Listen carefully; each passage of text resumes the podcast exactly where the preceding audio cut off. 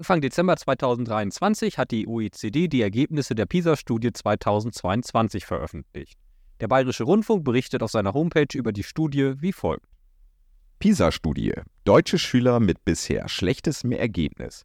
Deutsche Schülerinnen und Schüler haben im internationalen Leistungsvergleich PISA 2022 so schlecht abgeschnitten wie noch nie, sowohl beim Lesen als auch in Mathematik und Naturwissenschaften. Die OECD sieht dafür nicht nur einen Grund. So schlecht wie noch nie. Bei der PISA-Studie zum internationalen Vergleich von Lernleistungen haben deutsche Schülerinnen und Schüler im Jahr 2022 die bislang niedrigsten Werte erzielt. Laut den von der Organisation für wirtschaftliche Zusammenarbeit und Entwicklung, kurz OECD, in Berlin veröffentlichten Ergebnissen verschlechterten sich die Leistungen in den drei untersuchten Bereichen Mathematik, Naturwissenschaften und Lesekompetenz deutlich. Als einen Grund sieht die OECD die Folgen der Schulschließungen in der Corona-Pandemie. Allerdings gäbe es in Deutschland wie in vielen anderen Ländern einen auch schon vor der Corona-Krise begonnenen Trend zu schlechteren Schulleistungen. Generell lässt sich der weltweite Leistungsrückgang laut den Studienautoren daher nur teilweise auf die Pandemie zurückführen. In OECD-Staaten waren viele Schülerinnen und Schüler von Schulschließungen betroffen. Trotzdem zeigen die PISA-Ergebnisse keine eindeutigen Leistungsunterschiede zwischen Ländern mit kurzen und solchen mit langen Schulschließungen. Spannend ist ja, dass es bei PISA durchaus Länder gegeben hat, die selbst in der Pandemie weitergekommen sind und ihre Leistungen nochmal deutlich verbessern konnten, sagte Andreas Schleicher, Direktor des OECD-Bildungsdirektorats. Die Pandemie spiele sicherlich eine Rolle, obwohl es auch andere Faktoren gebe, wie das Disziplinklima in Deutschland. Wir sehen, dass die Smartphone-Nutzung zum Problem geworden ist. Lehrerfolg, der Lehr-Lern-Podcast. Hallo Sebastian. Hallo Stefan. Mit dem kurzen Bericht vom Bayerischen Rundfunk sind wir eigentlich schon direkt beim Thema unserer heutigen Podcast-Folge angelangt. Es soll nämlich, wie in der letzten Folge angekündigt, um Disziplin im Sinne von Selbstdisziplin gehen, ein Thema, das, so wäre meine Einschätzung, im didaktischen Diskurs eher randständig behandelt wird. Wie die Diskussionen infolge der aktuellen PISA-Studie aber deutlich machen, ist es wohl aktueller denn je. Und wir bleiben in unserer Podcast-Folge auch zunächst noch ein wenig bei der aktuellen PISA-Studie und versuchen in einem ersten Schritt im Sinne einer Parallelisierung ein bedeutsames und auch recht bekanntes Experiment zum Thema Disziplin einigen Ergebnissen der aktuellen PISA-Studie gegenüberzustellen. In einem zweiten Schritt werden wir dann genauer herausarbeiten, wie aus wissenschaftlicher Perspektive über Selbstdisziplin nachgedacht wird, ehe wir auf Möglichkeiten zur Verbesserung der eigenen Disziplin eingehen. Hieran anschließend nehmen wir die Konsequenzen in den Blick, die sich vor dem Hintergrund der bis dahin geführten Auseinandersetzung mit dem Thema Disziplin für Schule und Unterricht ergeben, wobei wir zwischen einer Lehrer- und einer Schülerperspektive unterscheiden werden. Und zu guter Letzt werfen wir dann noch einen Blick auf die Frage nach der Bedeutung von Disziplin in Zeiten, in denen wir beispielsweise über Systeme künstlicher Intelligenz verfügen, die, wenn vielleicht auch nur auf einem mittleren Niveau oder darunter, verschiedenste Aufgaben für uns erledigen können. Jetzt beginnen wir aber erst einmal mit einem sehr berühmten psychologischen Experiment zum Thema Disziplin. Ich sage nur Marshmallows. Und diese sind auch auf dem Cover des von Walter Michel in den 2010er Jahren herausgegebenen Buchs The Marshmallow Test Why Self-Control is the Engine of Success zu sehen. Die deutschsprachige Ausgabe trägt den Titel Der Marshmallow-Effekt, wie Willensstärke unsere Persönlichkeit prägt und verweist im Text auf dem Rückendeckel darauf, dass es im Buch um das wohl berühmteste Experiment in der Geschichte der Psychologie geht. Dieses fand dabei Ende der 1960er Jahre bzw. Anfang der 1970er Jahre statt. Damals führte Walter Michel an Kindern im Alter von etwa vier Jahren aus der Vorschule des Stanford Campus in Form von Einzelsitzungen Untersuchungen zum Thema Selbstdisziplin durch. In seinen Experimenten wurde den Kindern dabei zu Beginn ein Marshmallow gezeigt und dieser wurde dann in der Nähe der Kinder abgelegt. In Abwandlung des Experiments arbeitete Michel aber unter anderem mit Brezeln, Keksen und anderen Süßigkeiten. Den Kindern wurde dann ein Handel angeboten. Ihnen wurde mitgeteilt, dass der Versuchsleiter den Raum für eine gewisse Zeit verlasse, aber sofort zurückkehren werde, wenn sie die Glocke im Versuchsraum betätigen. In diesem Fall würden die Kinder den einen zuvor gezeigten Marshmallow bzw. die Brezel, den Keks und so weiter erhalten. Warten die Kinder jedoch, bis der Versuchsleiter von selbst zurückkehrt, dann erhalten sie, sozusagen als Belohnung, zwei Marshmallows, Brezeln, Kekse und so weiter. Das Experiment war dabei so angelegt, dass der Versuchsleiter von sich aus typischerweise nach 15 Minuten in den Versuchsraum zurückkehrte. In den verschiedenen Abwandlungen des Experiments wurde jedoch eine mittlere Wartezeit von 6 bis 10 Minuten deutlich, wobei die Einzelwerte stark um den jeweiligen Mittelwert schwanken. Dass Walter Michel viele Jahre später seine Untersuchung um einen entscheidenden Aspekt ergänzen konnte, ist wohl auch dem Zufall geschuldet. So besuchten seine Töchter ebenfalls die Bildungseinrichtung, an der er zuvor seine Experimente durchgeführt hatte. Durch sie erfuhr er von einzelnen VersuchsteilnehmerInnen, die bei der damaligen Untersuchung schon recht früh die Glocke betätigt hatten und nun sowohl außerhalb als auch innerhalb der Schule mehr Probleme zu haben schienen. Michel wollte klären, ob sich dahinter ein Muster verbarg und spürte etwa 100 der ursprünglichen VersuchsteilnehmerInnen wieder auf und erhob deren schulische Leistung sowie einige weitere Persönlichkeitseigenschaften und setzte sie in Bezug zu den Ergebnissen des ursprünglichen Experiments. Für Jugendliche, die als Kinder im Experiment länger auf die Belohnung warten konnten, ergaben sich dabei folgende Befunde. Sie zeigten mehr Selbstkontrolle in frustrierenden Situationen. Sie waren nicht so anfällig für Verlockung. Sie ließen sich weniger leicht ablenken, wenn sie sich zu konzentrieren versuchten. Sie waren intelligenter, selbstbewusster und zuversichtlicher und sie vertrauten ihrem Urteilsvermögen. Unter Stress gerieten sie nicht so schnell in Panik wie diejenigen, die Belohnung nicht so lange aufschieben konnten. Und sie verloren nicht so schnell die Fassung, waren nicht so leicht aus dem Konzept zu bringen und verfielen nicht so oft in unreife Verhaltensmuster. Ebenso konnten sie besser vorausdenken und planen, und bei hinreichender Motivation waren sie zielstrebiger. Außerdem waren sie achtsamer, in höherem Maße zu rational-logischem Denken fähig und vernünftigen Argumentationen aufgeschlossen. Und sie ließen sich durch leichte Rückschläge nicht aus der Ruhe bringen. Kurzum, sie widerlegten, zumindest in den Augen und Berichten ihrer Eltern und Lehrer, das weit verbreitete Stereotyp des problematischen, schwierigen Jugendlichen. Auch in der Folgezeit erhob Michel weitere Daten zu den ProbandInnen, die als Kinder an den Selbstdisziplintests mit Marshmallows, Brezeln, Keksen usw. So teilgenommen hatten. Dabei zeigte sich, dass diejenigen, die als Kinder länger auf die Belohnung warten konnten, laut eigener Auskunft besser langfristige Ziele verfolgten, gefährliche Drogen mieden und ein höheres Bildungsniveau erreichten. Ihr Body Mass Index, kurz BMI, war zudem deutlich niedriger als bei den ProbandInnen, die als Kinder weniger Selbstdisziplin an den Tag legten. Zudem waren sie belastbarer und anpassungsfähiger bei der Bewältigung zwischenmenschlicher Probleme und sie schafften es besser, enge Beziehungen aufrechtzuerhalten. Michels ursprüngliche Experimente und die gerade dargestellten weiterführenden Ergebnisse der Follow-up-Erhebung sind in der Folgezeit von einer breiten Öffentlichkeit rezipiert worden. Sogar das Krümelmonster aus der Sesamstraße musste an einem Kekstest teilnehmen. Infolge dieser breiten Rezeption kam es dabei zu einer Interpretation des Marshmallow-Experiments in der Hinsicht, dass angenommen wurde, dass dieses wie ein Test für Kinder verstanden werden kann, der als eine Art Prädiktor für späteren Erfolg anzusehen ist.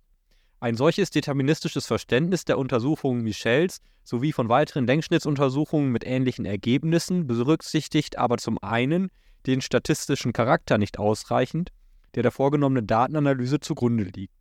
So hält auch Walter Michel selbst fest, Zusammenhänge, die aussagekräftig, stimmig und statistisch signifikant sind, erlauben mitunter weitgehende Verallgemeinerungen für eine Bevölkerungsgruppe, aber nicht unbedingt verlässliche Vorhersagen für einen Einzelnen. Und an anderer Stelle schreibt er, es gibt keinen Automatismus, das Ergebnis beim Marshmallow-Test lässt nicht zwangsläufig darauf schließen, ob ein Kind später ein gutes Leben, Glück oder Erfolg haben wird. Oder ob es gute Schulleistungen zeigt, viele Freunde hat, keine Drogen nimmt eine harmonische Partnerschaft führt. Eine derartige deterministische Interpretation der Untersuchungen Michels hat zum anderen aber auch die möglichen Begrenzungen von entsprechenden Studien nicht ausreichend im Blick. So konnte Michel beispielsweise von den ursprünglich über 500 Kindern nur einen Bruchteil für seine Nachuntersuchungen erreichen. Und erhob hier im Wesentlichen über Selbstauskünfte sowie Informationen von Eltern und LehrerInnen die Daten. Daneben ist die untersuchte Gruppe von Kindern aber auch sehr selektiv ausgewählt handelt es sich doch um Kinder von Eltern mit einem gewissen Bildungsniveau. Schließlich waren sie allesamt an der Stanford University tätig. Dieser Begrenzung war sich Walter Michel aber durchaus bewusst, weswegen er auch Untersuchungen mit Kindern durchführte, die in völlig anderen Verhältnissen aufwuchsen und lebten. Dabei zeigten sich übrigens sehr ähnliche Ergebnisse. Eine weitere Replikationsstudie, die ebenfalls den Blick auf Kinder mit einem deutlich breiteren Bildungshintergrund der Eltern legt, wurde von Tyler W. Watts, Greg J. Duncan und Huanun Quan beginnend in den 2000er Jahren durchgeführt und 2018 veröffentlicht.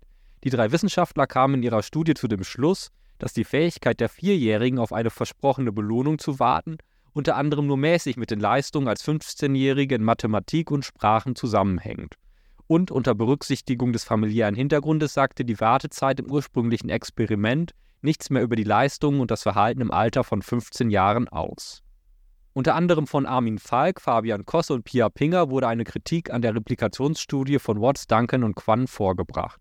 Nach Ansicht von Falk, Kosse und Pinger schießt die Interpretation der Daten in der Replikationsstudie über das Ziel hinaus.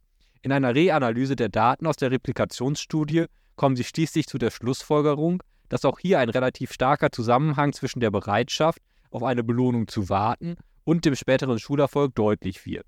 Auch wenn der Effekt schwächer ist als bei Michel. Sie schreiben, nach unserer Ansicht bestätigen die neuen Daten, dass Unterschiede, die sehr früh im Leben entstehen, wichtig sind für den späteren Bildungserfolg.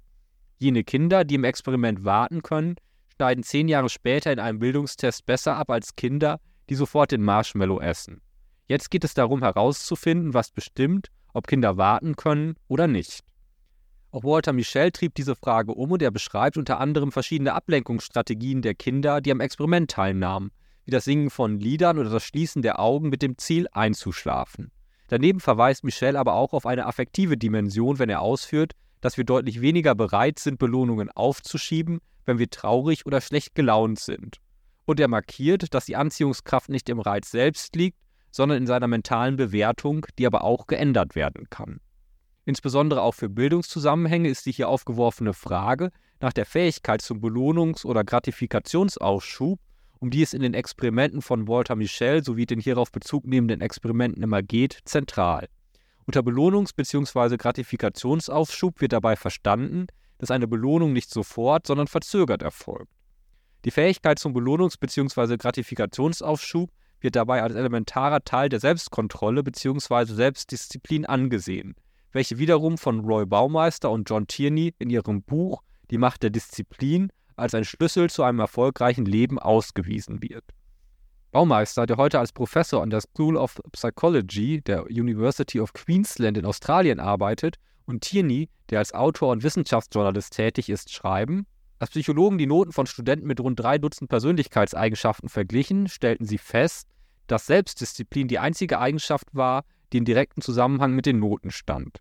Selbst der Intelligenzquotient und das Ergebnis des Hochschulzugangstests gaben weniger Aufschluss über die späteren Leistungen an der Universität.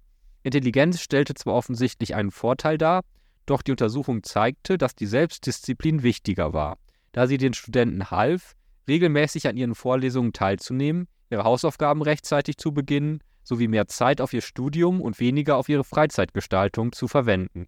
Und weiter führen sie aus, am Arbeitsplatz werden Führungskräfte mit größerer Selbstdisziplin von ihren Mitarbeitern und Kollegen besser bewertet. Menschen mit guter Selbstdisziplin scheint es besser möglich, stabile und befriedigende Beziehungen mit anderen Menschen zu knüpfen. Sie zeigen mehr Empathie und sind eher in der Lage, Dinge aus der Sicht der anderen zu sehen. Sie sind emotional gefestigter und neigen weniger zu Angst, Depressionen, Paranoia, Psychosen, zwanghaften Verhaltensweisen, Essstörungen, Alkoholproblemen und anderen psychischen Leiden. Sie reagieren weniger häufig mit Ärger und wenn, dann werden sie seltener aggressiv, weniger verbal, noch physisch. Daneben markieren sie, dass in Bezug zur Intelligenz die Selbstdisziplin dauerhaft gesteigert werden kann und machen darauf aufmerksam, dass immer auch die Situation mit relevant ist, wenn sie zum Beispiel ausführen, dass man sich nicht in besonderer Weise bei einem Geschäftsessen zügeln muss, um dem Chef nicht die Pommes vom Teller zu klauen. Bevor wir uns nun aber noch detaillierter mit der Frage auseinandersetzen wollen, wie über Disziplin aus wissenschaftlicher Perspektive heraus nachgedacht wird, wollen wir, wie angekündigt, zunächst einmal noch den Blick auf einige ausgewählte PISA-Ergebnisse werfen und mit dem zuvor thematisierten in Zusammenhang bringen. Uns interessieren dabei vornehmlich die Ergebnisse die zum Themenkomplex digitale Medien mit erhoben wurden. Hierüber berichtet beispielsweise die Austria Presseagentur wie folgt. Die moderate Nutzung digitaler Medien kann sich durchaus positiv auf die Leistungen auswirken. Schüler, die im Unterricht bis zu einer Stunde pro Tag digitale Endgeräte nutzen, schnitten bei der PISA-Studie um 14 Punkte besser ab als ihre Alterskollegen, die gar keine digitalen Medien im Unterricht nutzten. Und das unabhängig vom sozioökonomischen Hintergrund der Jugendlichen, Bildung und Beruf der Eltern, materieller Wohlstand.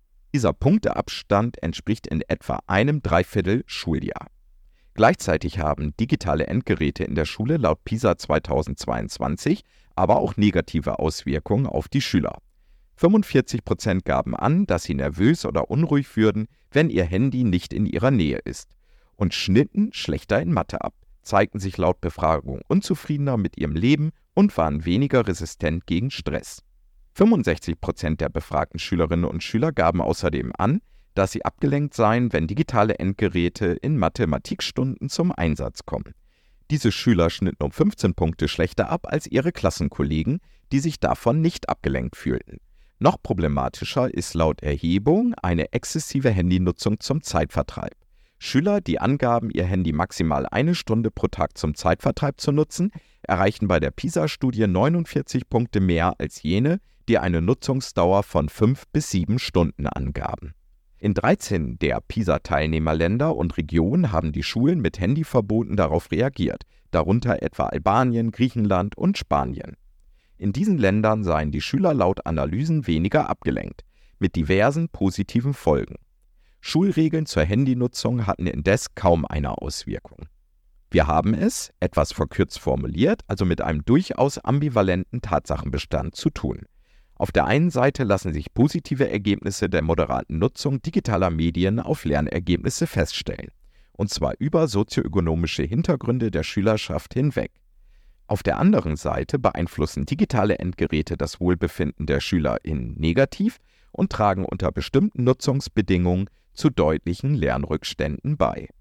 Gerade dort, wo es keine expliziten Ausschlussregeln für Handys usw. So gibt, ist es also ein wenig so, als ob sich die Schülerinnen und Schüler in einer Situation befinden, die dem Marshmallow-Experiment ähnelt, weswegen sie Selbstdisziplin aufbringen müssen, um Impulsen wie dem Spielen auf dem Smartphone, dem Überprüfen von Nachrichten, dem Schauen von TikTok-Videos bzw. kurz gesagt der Versuchung durch das Smartphone bzw. durch digitale Endgeräte ganz allgemein nicht nachzugeben. Dieses Aufbringen von Disziplin bindet dabei kognitive Ressourcen, wie Janet Skowronek, Andreas Seifert und Sven Lindberg in einem in diesem Jahr publizierten Artikel herausstellen. In diesen berichten sie, dass die reine Anwesenheit unseres Smartphones bereits dazu beiträgt, dass wir unaufmerksamer agieren. Die Wissenschaftlerinnen und die beiden Wissenschaftler erklären dies dabei unter Verweis auf die Cognitive Load Theorie und hier über die zusätzlich vorhandene extrinsische kognitive Belastung. Und wenn wir uns an unsere Podcast-Folge 7 zurückerinnern, in der wir die Cognitive Load-Theorie bereits zum Thema gemacht haben, dann ist es ja gerade diese extrinsische kognitive Belastung, die für erfolgreiches Lernen möglichst gering gehalten werden sollte. Nachdem wir bislang auch ausgehend von einigen aktuellen PISA-Ergebnissen das Themenfeld der Disziplin eher schlaglichtartig beleuchtet haben, wollen wir es nun etwas systematischer in den Blick nehmen. Dabei beziehen wir uns vorwiegend auf das schon zuvor genannte Buch Die Macht der Disziplin von Roy Baumeister und John Tierney. Die beiden Autoren verweisen darauf, dass wir einen nicht unwesentlichen Teil unseres Tages damit zubringen, Disziplin aufzubringen, um verschiedene alternative Bedürfnisse auszublenden. Dabei nehmen sie Bezug auf eine Untersuchung von Willem Hoffman, Roy F. Baumeister, Georg Förster und Kathleen D. Foes aus dem Jahr 2012, die auf Basis empirischer Daten herausarbeiten, dass wir pro Tag etwa drei bis vier Stunden damit verbringen, Versuchungen verschiedenster Art zu widerstehen. Am häufigsten müssen wir dabei unsere Disziplin dafür aufbringen, um das Bedürfnis, etwas zu essen, zu unterdrücken. Gleich darauf folgen das Bedürfnis zu schlafen und der Wunsch, die Arbeit liegen zu lassen, um ein Rätsel zu lösen oder ein Spiel zu spielen. Sexuelle Bedürfnisse gehören ebenfalls zu den am häufigsten unterdrückten, knapp vor dem Bedürfnis nach anderen zwischenmenschlichen Interaktionen, wie dem Aufruf von E-Mails, dem Besuch sozialer Netzwerke, Internetsurfen, Musik hören und Fernsehen. Auf Basis ihrer empirischen Daten stellen Hoffmann, Baumeister, Förster und Foes heraus, dass die Versuchspersonen in etwa einem Sechstel der Fälle der Versuchung nachgaben. Wenn es um das Bedürfnis nach einem Nickerchen, Sex oder Konsum ging, gelang es den Probanden zumeist, ausreichend Disziplin aufzubringen, um der Versuchung zu widerstehen. Der Verzicht auf Essen und Softdrinks fiel demgegenüber schon deutlich schwerer. Bei den Verlockungen von Fernsehen, Internet und so weiter scheiterten die Probanden jedoch in fast der Hälfte der Fälle. Nun wurde die gerade rezipierte Studie vor einigen Jahren durchgeführt, als wir noch nicht über Smartphones nahezu überall und zu jeder Zeit Zugang zu einem vielfältigen Ablenkungsangebot hatten.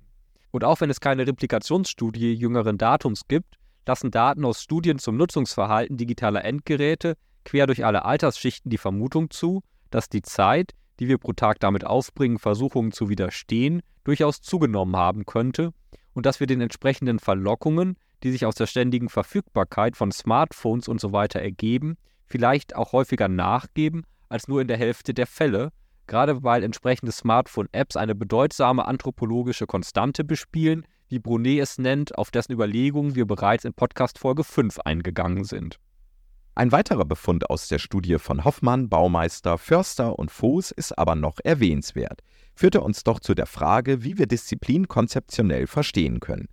Die WissenschaftlerInnen stellten weiterhin fest, dass sich im Verlauf der Zeit die Wahrscheinlichkeit erhöhte, einer Versuchung zu erliegen, wenn man zuvor bereits viel Selbstdisziplin aufbringen musste, anderen Verlockungen zu widerstehen. Baumeister und Tierney erklärten dies damit, dass es so etwas wie eine Willenskraft gibt, die Grenzen besitzt und bei der Benutzung geschwächt wird, weswegen sich die Wahrscheinlichkeit erhöht, im Laufe der Zeit Versuchungen nachzugeben. Daneben machen sie deutlich, dass es nicht einen Vorrat verschiedener Willenskräfte für verschiedene Aufgaben wie Sport, Arbeit und so weiter gibt. Stattdessen nutzen wir die eine Willenskraft für alle möglichen Aufgaben. Diese Aufgaben, für die wir unsere Willenskraft einsetzen, teilen Baumeister und Tierney dabei in folgende vier Kategorien ein. Kontrolle unserer Gedanken, Kontrolle der Emotion, Affektregulierung, Impulskontrolle, Leistungskontrolle. Mit Kontrolle unserer Gedanken wird dabei auf das Unterdrücken eines gedanklichen Abschweifens bei der Beschäftigung mit einer Sache verwiesen. Affektregulierung meint die situationsadäquate Steuerung von verschiedenen Emotionen. Impulskontrolle verweist auf die Fähigkeit, Versuchungen wie Alkohol, Tabak, Süßigkeiten usw. So zu widerstehen. Und Leistungskontrolle bezieht sich darauf, bei der Bearbeitung einer Aufgabe zum Beispiel die richtige Mischung aus Geschwindigkeit und Korrektheit zu wählen, die Zeit passend einzuteilen und sich zum Weitermachen zu animieren, wenn die Lust nachlässt. Um all diese Aufgaben hintereinander bzw. auch zugleich, aber natürlich nicht im Sinne von Multitasking, auszuführen, ist Disziplin erforderlich und gleichzeitig wird unsere eine Willenskraft dabei geschwächt. Dies kann dazu führen, dass es zur Ego-Depletion bzw. Selbsterschöpfung kommt. Damit ist ein Punkt gemeint, an dem wir unsere Willenskraft im Wesentlichen ausgeschöpft haben, sodass wir vorhandenen Versuchungen früher oder später nachgeben. Wie Baumeister und Tierney betonen, ist Selbsterschöpfung dabei ein doppelter Schlag ins Kontor, weil zum einen die Willenskraft deutlich geschwächt ist und zum anderen die Gelüste stärker denn je sind. Vor diesem Hintergrund waren sie davor, gleichzeitig mehrere große Änderungen im Leben vorzunehmen. Sie schreiben, wenn Sie zum Beispiel mit dem Rauchen aufhören und gleichzeitig eine Diät machen und Ihren Alkoholkonsum reduzieren wollen, dann erreichen Sie mit aller Wahrscheinlichkeit keines Ihrer Ziele, weil Sie Ihre Willenskraft hoffnungslos überstrapazieren. Und wenn Sie mehr Sport treiben wollen, versuchen Sie nicht gleichzeitig Ihre Finanzen zu sanieren. Wenn Sie Ihre Energie für eine neue Arbeit benötigen, dann ist das vielleicht nicht der richtige Moment, um mit dem Rauchen aufzuhören. Da unsere Willenskraft begrenzt ist, konkurrieren die verschiedenen Vorsätze miteinander. Immer wenn Sie den einen umsetzen, haben Sie keine Kraft mehr für die anderen. Daher sind umfängliche Listen mit Vorsätzen fürs neue Jahr auch keine wirklich gute Idee. Mit einer Schwächung der Willenskraft lässt sich daneben auch das Phänomen der Entscheidungsmüdigkeit erklären. Der Begriff der Entscheidungsmüdigkeit verweist darauf, dass das Treffen vielfältiger Entscheidungen einen zunehmend ermattet, sodass Entscheidungen schließlich nicht mehr hinreichend differenziert getroffen werden. Baumeister und Tierney schreiben hierzu, auf die Frage, ob Entscheidungen ihre Willenskraft schwächen, würden die meisten von uns wahrscheinlich mit Nein antworten. Aber die Entscheidungsmüdigkeit erklärt, warum ansonsten vernünftige Menschen plötzlich Kollegen und Angehörige anschreien, Geld zum Fenster hinauswerfen, sich mit Junkfood vollstopfen und sich vom Autohändler überreden lassen, die voll verzinkte Karosserie zu wählen. Dabei gilt es zu berücksichtigen, dass es gerade die bewussten Entscheidungsprozesse sind, die Anstrengungen erfordern, während dies bei automatisch ablaufenden unbewussten Prozessen nicht der Fall ist. Daneben zeigt sich in Studien, dass das Treffen von Entscheidungen, die einen selbst betreffen, schneller zu einer Selbsterschöpfung führt als eine Entscheidungsfindung für andere. Was trägt nun aber dazu bei, Selbsterschöpfung zu verhindern? Wie Baumeister und Tierney herausarbeiten, hat das Aufrechterhalten bzw. Wiederherstellen der Willenskraft eine klare körperlich-physiologische Komponente. In diesem Zusammenhang verweisen sie auf die zentrale Bedeutung einer ausreichenden Versorgung des Körpers mit Traubenzucker, Glucose. Dabei ist es wichtig, diese durch über den Tag verteilte ausreichende und ausgewogene Ernährung sicherzustellen und nicht über kurze Energieschübe durch den Verzehr süßer Lebensmittel, weil auf einen solchen kurzfristigen Energieschub ein rascher Absturz folgt, der in der Konsequenz dazu beiträgt, dass man sich noch schwächer fühlt. Lediglich in bestimmten Situationen, zum Beispiel vor einer Mathematikprüfung, kann es günstig sein, seine Selbstdisziplin mit Zucker kurzfristig anzuschieben. Daneben verweisen sie aber auch auf die Bedeutung von echten Erholungsphasen bei Erkrankungen. Spitzenleistungen sind an Tagen mit einer Erkältung nicht zu erwarten. Zudem formulieren Baumeister und Tierney die klare Empfehlung, wenn Sie müde sind, schlafen Sie. Sie erläutern dazu, im Schlaf benötigt der Körper weniger Glucose und optimiert deren Verwertung. Schlafmangel verschlechtert hingegen die Glukoseverwertung, was sich unmittelbar auf die Selbstdisziplin auswirkt. Aber auch die Fähigkeit zur Entscheidungsfindung wird durch Schlafmangel negativ beeinflusst. Auch wenn es wohl eine erbliche Komponente gibt, lässt sich an der eigenen Disziplin aber auch konkret arbeiten, um sie zu verbessern. Dabei gilt, dass sich die vorhandene bzw. verbesserte Selbstdisziplin in einem Lebensbereich wohl auch auf andere Bereiche auswirkt. So wurde in einer Untersuchung von Megan Oaten und Ken Cheng beispielsweise deutlich, dass die teilnehmenden StudentInnen, die durch Fitnessübungen, regelmäßige Lerngewohnheiten oder eine strukturierte Finanzplanung ihre Willenskraft verbesserten, auch in anderen Lebensbereichen, die gar nichts mit ihren Übungen zu tun hatten, mehr Disziplin an den Tag legten. TeilnehmerInnen tranken und rauchten weniger, räumten ihre Wohnung auf, erledigten den Abwasch und wuschen häufiger ihre Wäsche. Sie schoben weniger auf. Sie erledigten ihre Aufgaben, statt sich zuerst vor den Fernseher zu setzen oder mit Freunden abzuhängen. Sie aßen weniger Fastfood und ernährten sich gesünder. Als zentrales Prinzip zur Verbesserung der Selbstdisziplin stellen Baumeister und Tierney daher auch heraus, dass es darum gehen muss, sich gute Gewohnheiten zuzulegen und schlechte Gewohnheiten abzulegen. Dabei sollte man aber nicht wie bei Neujahrsvorsätzen vorgehen und umfängliche Listen mit Optimierungsaspekten erstellen, weil dies, wie bereits ausgeführt, die Willenskraft überstrapazieren würde. Stattdessen muss es um das Herunterbrechen langfristiger Ziele in kleine Schritte gehen, die sukzessive angegangen werden. Dass ein solches Vorgehen dabei zum Erfolg führt, begründen Baumeister und Tierney damit, dass zwar zunächst Willenskraft für die Umsetzung der guten Verhaltensweisen erforderlich ist, sobald diese jedoch eingeschliffen sind, erfordern sie keine Anstrengung mehr, weil sie zu automatisierten Abläufen werden. Schauen wir nun beispielhaft auf einige Maßnahmen, die Baumeister und Tierney im Sinne einer Verbesserung der Selbstdisziplin diskutieren.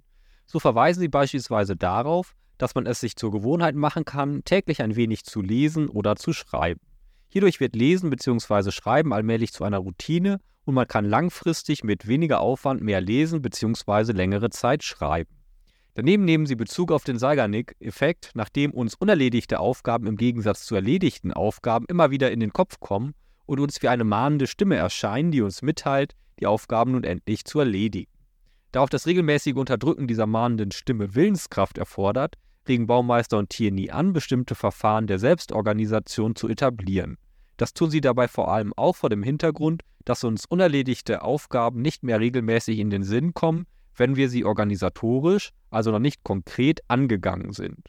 Was dies bedeutet, zeigen sie am Beispiel des Getting Things Done Systems, kurz GTD-Systems, auf. Danach ist bei anstehenden Aufgaben zu entscheiden, was von einem selbst erledigt werden soll, was delegiert wird, was verschoben wird und was nicht erledigt wird. Für zu erledigende Aufgaben empfehlen Sie dabei die Zwei-Minuten-Regel, nach der Aufgaben, die weniger als zwei Minuten in Anspruch nehmen, sofort erledigt werden sollten. Aufgaben, die längere Zeiträume beanspruchen, sollten demgegenüber hinsichtlich der erforderlichen Tätigkeiten notiert und abgelegt werden. Hierbei, und das kann ich aus eigener Erfahrung bestätigen, ist ein Ablagesystem mit Wiedervorlagemappen hilfreich, wobei eine Mappe für die zwölf Monate des Jahres verwendet wird und eine weitere Mappe für die bis zu 31 Tage des jeweiligen Monats. Daneben ist eine Irgendwann vielleicht Mappe hilfreich, in der Aufgaben abgelegt werden, von denen unklar ist, wie mit diesen weiter verfahren wird. Daneben verweisen Baumeister und Tierney aber auch auf die Selbstdisziplinierung über die Zugehörigkeit zu Gruppen. In der Religion sehen sie dabei eine bis heute effektive Strategie der Selbstdisziplinierung, weil sie den Willen stärkt und die Selbstüberwachung verbessert. Aber auch bei Selbsthilfegruppen wie den anonymen Alkoholikern vermuten Baumeister und Tierney durch die Macht der anderen einen wesentlichen Beitrag zu einer höheren Selbstdisziplin, was auch im Hinblick auf andere Gruppenkonstellationen, zum Beispiel im Klassenraum, relevant werden kann. In ihren weiteren Ratschlägen heben Baumeister und Tierney darauf ab, dass es ungünstig ist, Aufgaben bis kurz vor das Ende einer Deadline aufzuschieben. Stattdessen sollte über einen Umsetzungsplan die Bearbeitung vorausgedacht und schrittweise angegangen werden. Daneben verweisen sie darauf, dass man die eigenen Möglichkeiten realistisch einschätzen und insbesondere auch die eigenen Grenzen akzeptieren sollte. In diesem Zusammenhang machen sie darauf aufmerksam, dass nicht nur die Bearbeitung einer Aufgabe Selbstdisziplin erfordert, sondern auch notwendige Entscheidungsprozesse. Zudem halten sie es für wichtig, nach ersten Symptomen der sich erschöpfenden Willenskraft Ausschau zu halten. Sie schreiben dazu, ärgern Sie sich mehr über Dinge als gewöhnlich, wirkt es, als hätte jemand den Lautstärkeregler aufgedreht, sodass Sie alles intensiver wahrnehmen, fällt es Ihnen plötzlich schwer, sich in den einfachsten Fragen eine Meinung zu bilden, treffen Sie Entscheidungen widerwilliger als sonst und verspüren Sie weniger Lust, sich geistig oder körperlich anzustrengen. Wenn Sie diese Symptome an sich beobachten, dann denken Sie an die vergangenen Stunden zurück und fragen Sie sich, ob Ihre Willenskraft erschöpft sein könnte. Wenn ja, versuchen Sie, Ihre verbliebenen Kräfte zu schonen und rechnen Sie mit den Auswirkungen auf Ihr Verhalten. Weiterhin stellen Sie heraus, dass man in Zeiten, in denen eine vergleichsweise geringe Belastungssituation vorherrscht, Veränderungen im Leben wie die Teilnahme an einem Fitnessprogramm, die Verringerung des Alkoholkonsums oder das Aufhören mit dem Rauchen angehen sollte. Und sie betonen, dass man genau überlegen muss, wofür man seine Energie aufbringen möchte und wofür nicht. In diesem Zusammenhang verweisen sie auf folgende Formulierung von Perkinsons Gesetz: Jede Tätigkeit nötigt so viel Zeit, wie zu ihrer Erledigung zur Verfügung steht.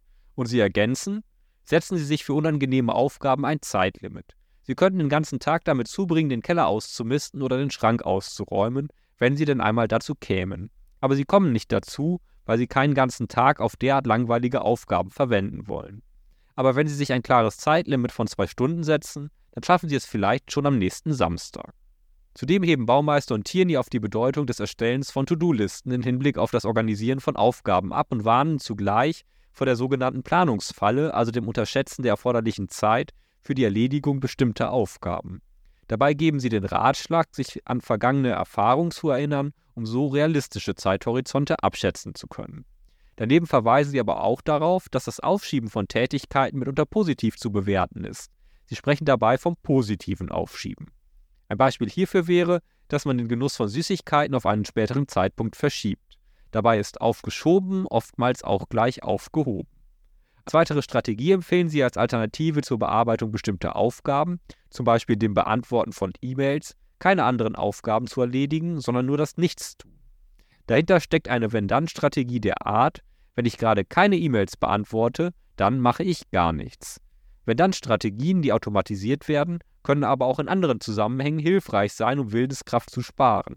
Beispielsweise folgende Strategie. Wenn ich Kleidung kaufe, dann nur mit Bargeld. Zur Etablierung dieser Strategie ist es im Übrigen besonders hilfreich, wenn man seine Kreditkarte beim Einkaufen dann auch gleich zu Hause lässt. Schließlich heben Baumeister und Tierney aber auch hervor, dass man im Sinne einer Selbstbeobachtung ständig im Blick haben sollte, wo man selbst realistischerweise im Hinblick auf bestimmte Aufgaben bzw. Ziele steht. Und sie regen an, sich selbst für das Erreichen bestimmter Ziele bzw. das Erledigen bestimmter Aufgaben auch zu belohnen. Sie schreiben, wenn Sie sich ein Ziel setzen, versprechen Sie sich eine Belohnung, wenn Sie es erreichen, und gönnen Sie sich diese auch wirklich. Wenn Sie Ihre Willenskraft nur benutzen, um sich Dingen zu verweigern, dann wird sie zu einer traurigen und defensiven Angelegenheit. Aber wenn Sie sie einsetzen, um etwas zu gewinnen, dann können selbst die langweiligsten Aufgaben genussvoll werden. Nachdem wir nun, mehr oder weniger ausführlich, den Blick auf die wissenschaftliche Auseinandersetzung mit dem Thema Disziplin und auf Hinweise zur Verbesserung der eigenen Willenskraft geworfen haben, wollen wir im Folgenden die Konsequenzen mit Blick auf Schule und Unterricht diskutieren, wobei wir eher schlaglichtartig vorgehen werden, weil viele relevante Aspekte von uns schon zuvor thematisiert worden sind. Unterscheiden wollen wir aber zumindest zwischen Konsequenzen im Hinblick auf die Lehrerschaft sowie Konsequenzen im Hinblick auf die Schülerschaft. Von besonderer Bedeutung für die Lehrerschaft dürfte dabei zunächst einmal das Wissen darum sein, dass es so etwas wie eine Willenskraft für Selbstdisziplin gibt, die immer auch durch das Standhalten gegenüber verschiedensten Versuchungen geschwächt, durch bestimmte Maßnahmen aber auch gestärkt werden kann. Die Konsequenzen, aber auch die Herausforderungen, die sich daraus in Hinblick auf SchülerInnen ergeben, sollten LehrerInnen idealerweise auch bedenken können. Hierauf kommen wir aber gleich noch zu sprechen. Bleiben wir zunächst bei den LehrerInnen. Seit geraumer Zeit wird die Frage der Lehrergesundheit bzw. der Gesunderhaltung von LehrerInnen diskutiert. Hierauf sind wir ja auch schon einmal in den Podcast-Folgen 4 und 6 eingegangen. Hintergrund dieser Diskussion ist dabei insbesondere auch der Befund, dass LehrerInnen angesichts vielfältiger beruflicher Belastungen wie Leistungs- und Verhaltensproblemen, Korrekturarbeiten und Notengebung, Verwaltungsarbeiten oder Erwartungshaltungen der Eltern ihre Arbeitszeit reduzieren bzw. vorzeitig in Pension gehen. Daneben kommen psychische sowie psychosomatische Erkrankungen bei LehrerInnen häufiger vor als in anderen Berufen. Zudem wird angenommen, dass aber auch der zunehmende Lehrermangel die Belastungssituation von LehrerInnen verschärfen wird. Das Wissen um die Bedeutung der Willenskraft für die erfolgreiche Bearbeitung von beruflichen Aufgaben sowie das Überführen in geeignetes automatisiertes Handlungswissen erscheint hier als eine Möglichkeit des individuellen Ausbalancierens von Belastungssituationen. Beispielsweise, wenn bestimmte Ordnungsroutinen wie die zuvor aufgezeigten im Arbeitsalltag etabliert werden, sich LehrerInnen auch bewusst Selbstbelohnung setzen oder erforderliche Ruhephasen bei einem deutlichen Rückgang der eigenen Willenskraft einhalten, welche im Sinne von Monitoring regelmäßig selbst überwacht und gegebenenfalls auch nach außen explizit gemacht wird. Wie wir alle sind LehrerInnen natürlich durch die ständige Verfügbarkeit verschiedenster digitaler Endgeräte auch andauernd den Verlockungen digitaler Ablenkungen ausgesetzt.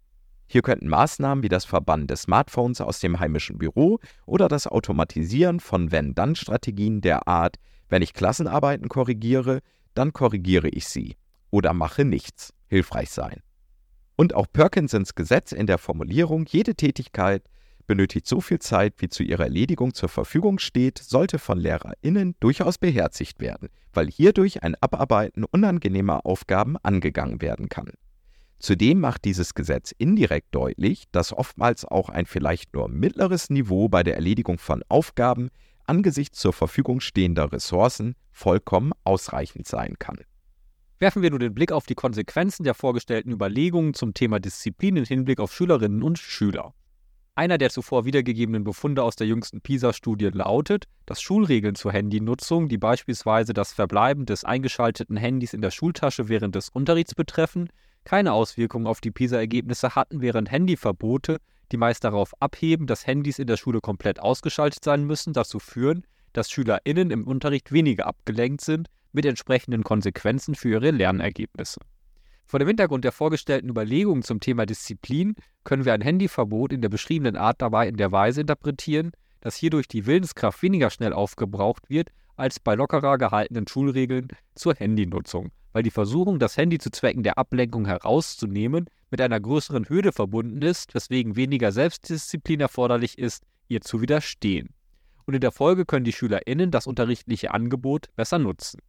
In der dritten Podcast-Folge waren wir bei unserer Auseinandersetzung mit Unterrichtsstörungen zu der Erkenntnis gelangt, dass LehrerInnen stellvertretend für störende SchülerInnen bestimmte Entscheidungen treffen, und zwar gleichsam im Sinne eines Vorgriffs auf ihre noch nicht vorhandene Einsicht in verantwortliches Handeln. Das Einführen von Handyverboten an Schulen könnte auch als eine Maßnahme im Sinne eines Vorgriffs auf eine noch nicht vorhandene Einsicht in verantwortliches Handeln verstanden werden.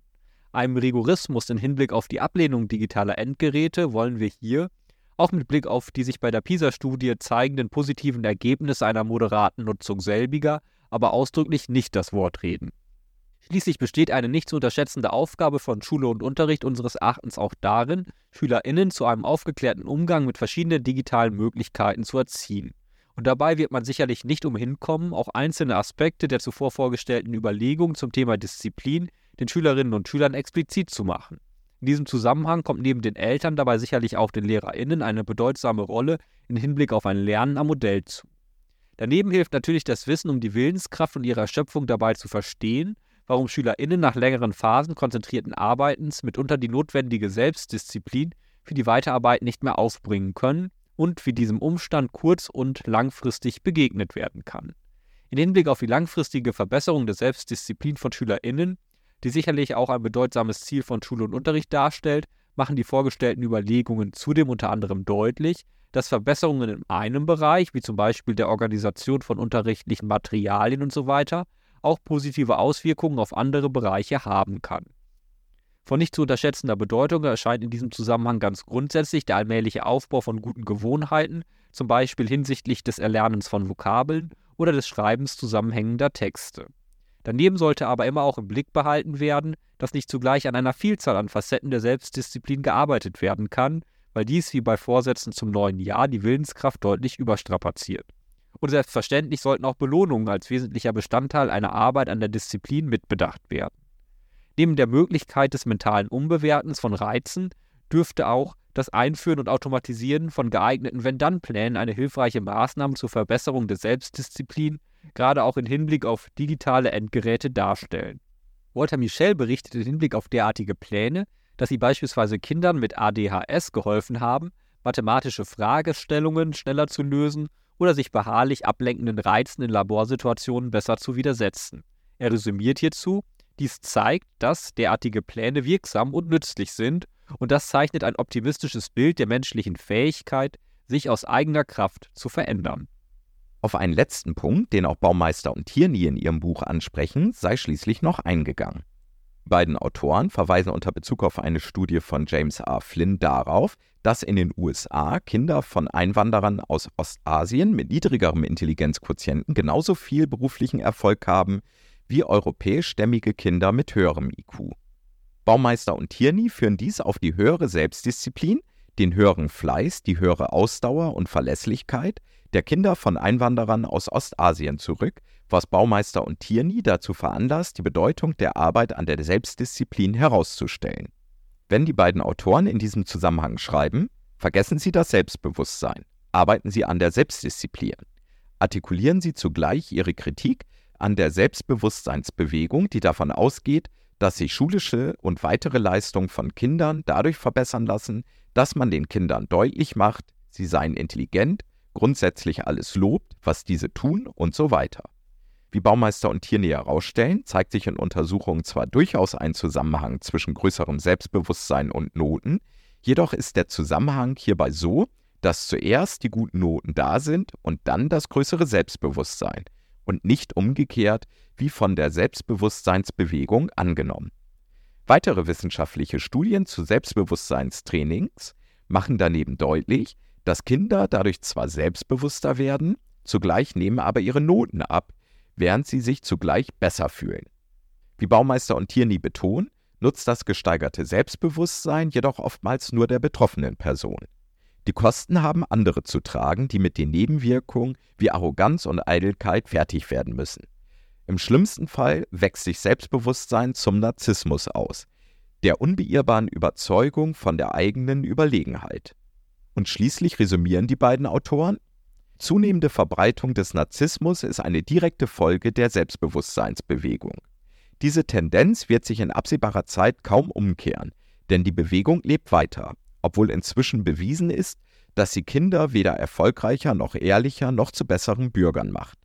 Wenn sie an Hindernisse stoßen, verlieren Menschen mit ausgeprägtem Selbstbewusstsein einfach das Interesse. Wenn andere nicht erkennen, dass sie es mit einem außergewöhnlichen Menschen zu tun haben, dann ist ihnen eben nicht zu helfen. Wir können also festhalten, Selbstdisziplin ist in vielerlei Hinsicht bedeutsam und sie lässt sich nicht umgehen, beispielsweise durch den Aufbau von Selbstbewusstsein. Aber, so könnte man fragen, ist in Zeiten, in denen wir beispielsweise über Systeme künstlicher Intelligenz verfügen, die uns oftmals durchaus auf einem mittleren Niveau und zukünftig vielleicht auch regelmäßig darüber hinaus Antworten und Lösungen zu vielfältigen Aufgaben und Herausforderungen präsentieren, überhaupt noch individuelle Selbstdisziplin in einem bedeutsamen Umfang erforderlich. Für eine erste Antwort auf diese Frage lesen wir ein letztes Mal bei Baumeister und Tierney nach, die schreiben, Ziel der Disziplin ist nicht unsere Produktivität. Wir müssen heute nicht mehr so hart arbeiten wie die Menschen in früheren Jahrhunderten. Noch im 19. Jahrhundert hatten Arbeiter kaum eine Stunde Freizeit am Tag und dachten nicht einmal an ihren Ruhestand. Heute verbringen wir über unser gesamtes Arbeitsleben hinweg nur ein Fünftel des Tages mit Arbeit. Die verbleibende Zeit ist ein Geschenk, ein beispielloser Segen in der Geschichte der Menschheit aber es erfordert ein beispielloses Maß an Disziplin, wenn wir diese Zeit auch wirklich genießen wollen. Viele von uns schieben selbst das Glück auf. Wir gehen nicht in den Zoo und unternehmen am Wochenende keinen Ausflug. Dieses Verhalten ist so weit verbreitet, dass Fluggesellschaften und Geschäfte jedes Jahr Milliarden von Euro sparen, weil wir unsere Flugmeilen verfallen lassen und Geschenkgutscheine nicht einlösen. Wie die krankhaften Knause aus dem Märchen, die auf dem Totenbett ihren Geiz bereuen, weinen wir eines Tages den Reisen nach, die wir versäumt und dem Spaß, den wir uns verkniffen haben. Ob in der Arbeit oder in der Freizeit. Sie finden mehr Glück und haben weniger Stress, wenn sie nicht warten, sondern die Initiative ergreifen. Ihr Traum vom Paradies ist vielleicht drei Wochen nichts tun auf einer Karibikinsel. Aber sie werden sie nicht genießen, wenn sie nicht vorher planen und ihren Blackberry zu Hause lassen. An dieser Stelle wird deutlich, dass das Buch von Baumeister und Tierney schon ein wenig älter ist. Schließlich nutzt heute niemand mehr ein Blackberry und im zurückliegenden Jahr konnten wir im Kino sogar im gleichnamigen Film den Aufstieg und Fall dieses kanadischen Unternehmens nachverfolgen. Gleichwohl können wir aus den wiedergegebenen Überlegungen den Gedanken mitnehmen, dass Selbstdisziplin nicht zuvorderst in Hinblick auf Produktivitätsgewinne zu denken ist, sondern vor allem auch mit Blick auf die Ausgestaltung des eigenen Lebens. In unserer vierten Podcast-Folge hatten wir bereits aus Senecas Briefen an Lucilius folgendes zitiert: Sei überzeugt, es ist schon so, wie ich schreibe. Ein Teil unserer Zeit wird uns entrissen, ein anderer unbemerkt entzogen, ein dritter wieder zerrinnt uns. Am schimpflichsten aber ist wohl der Verlust aus Nachlässigkeit. Betrachte es einmal genauer. Der größte Teil unseres Lebens geht dahin mit unwürdigem Tun, ein großer mit Nichtstun, das ganze Leben mit belangloser Beschäftigung. Vor diesem Hintergrund erscheint Selbstdisziplin als Schlüssel eines erfüllten Lebens oder wie es Baumeister und Tierney ausdrücken, Selbstdisziplin ist der Schlüssel, um ihre kurze Zeit hier auf Erden zu genießen und ihr Glück mit geliebten Menschen zu teilen. Dabei sollte aber mit Walter Michel berücksichtigt werden, dass ein zu wenig an Selbstdisziplin wohl ebenso kritisch zu sehen ist wie ein zu viel an Selbstdisziplin, weil es zu einem freudlosen Dasein von Zwang und Entbehrung führen kann. In unserer fünften Podcast-Folge hatten wir uns bereits vor dem Hintergrund der Entwicklungen im Bereich künstlicher Intelligenz damit auseinandergesetzt, dass die alte Idee von Bildung im Sinne einer kategorialen Durchdringung von Welt eine Antwort darauf sein kann, wie wir unsere neu gewonnene Freizeit auf die ja auch Baumeister und Tierney in der gerade wiedergegebenen Passage in einer historischen Rückschau eingehen, sinnstiftend nutzen können. Aber auch dies wird uns nur gelingen, wenn wir über ausreichend Selbstdisziplin verfügen. Ein letzter Gedanke, warum Selbstdisziplin auch weiterhin bedeutsam sein dürfte, wollen wir dem Buch Realitätsverlust, wie KI und virtuelle Welten von uns Besitz ergreifen und die Menschlichkeit bedrohen von Joachim Bauer entnehmen. Dieser konstatiert, dass die Aufklärung einen Realitätsgewinn für die Menschheit bedeutete. Er schreibt, der Realitätsgewinn der Aufklärung ließ offenbar werden, was über Jahrhunderte nicht gesehen und nicht geglaubt werden durfte, dass sich einfache Menschen von Natur aus nicht von Menschen in den Eliten, im Adel und im Klerus unterschieden, sondern alle Menschen tatsächlich gleich sind, dass jeder und jede Einzelne gleich viel zählt, gleiches Recht beanspruchen darf und nicht als Fußvolk für Helden und Halsbringer herhalten muss. Dass Menschen, anstatt Abwertung des realen Lebens hinzunehmen und sich auf die Jenseitswelt vertrösten zu lassen, sich solidarisch zusammenschließen, ihre Geschicke selbst in die Hand nehmen und das Elend der realen Welt zum Anlass nehmen können, diese in einen besseren, lebenswerteren Ort zu verwandeln. Demgegenüber sieht er in der zunehmenden Digitalisierung sowohl einen Präsenz- als auch einen Realitätsverlust. Während der Präsenzverlust sich dabei beispielsweise darin ausdrückt, dass man während des Zusammenseins mit anderen Personen wie selbstverständlich auch zum Handy greift und hierüber mit weiteren Personen in Kontakt tritt, also mental nicht da ist, wo man sich real auffällt, zeigt sich der Realitätsverlust nach Bauer beispielsweise darin, dass sich Menschen in virtuellen Spielwelten verlieren, inszenierte Social-Media-Auftritte pflegen bzw. verfolgen oder über soziale Medien mit Nachrichten mit unterschiedlichem Wahrheitsgehalt in Anführungsstrichen gefüttert werden.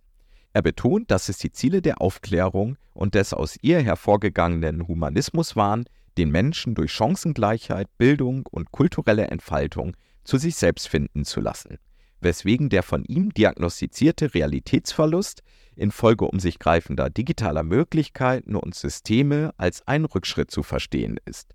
Bauer betont, die einzig entscheidende Frage ist, ob die Systeme uns dienen oder uns beherrschen, ob sie unsere Werkzeuge sind oder wir zu ihrem Werkzeug werden. Wenn digitale Angebote uns dequalifizieren und uns Fähigkeiten verlernen lassen, ohne die wir abhängig, hilflos und manipulierbar werden, läuft etwas falsch. Und er ergänzt, unser Ziel muss es sein, in der Erziehung, am Arbeitsplatz, beim Umgang mit natürlichen Ressourcen, dieser Erde und in unserer Selbstaufstellung als Menschen Wege zu finden, im digitalen Zeitalter die Humanität und das Produkt der Aufklärung, den Humanismus, zu verteidigen. Ohne die entsprechende Selbstdisziplin wird uns dies wohl aber kaum gelingen dürfen.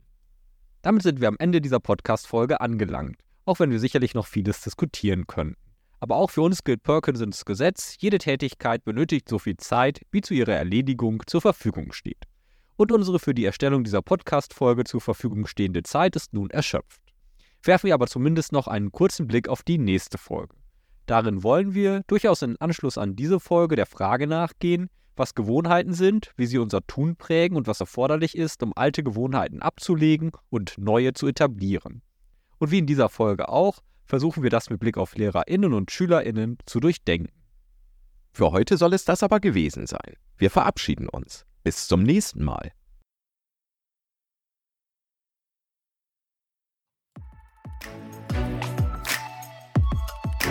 Das war Lehrerfolg, der Lehrlern-Podcast.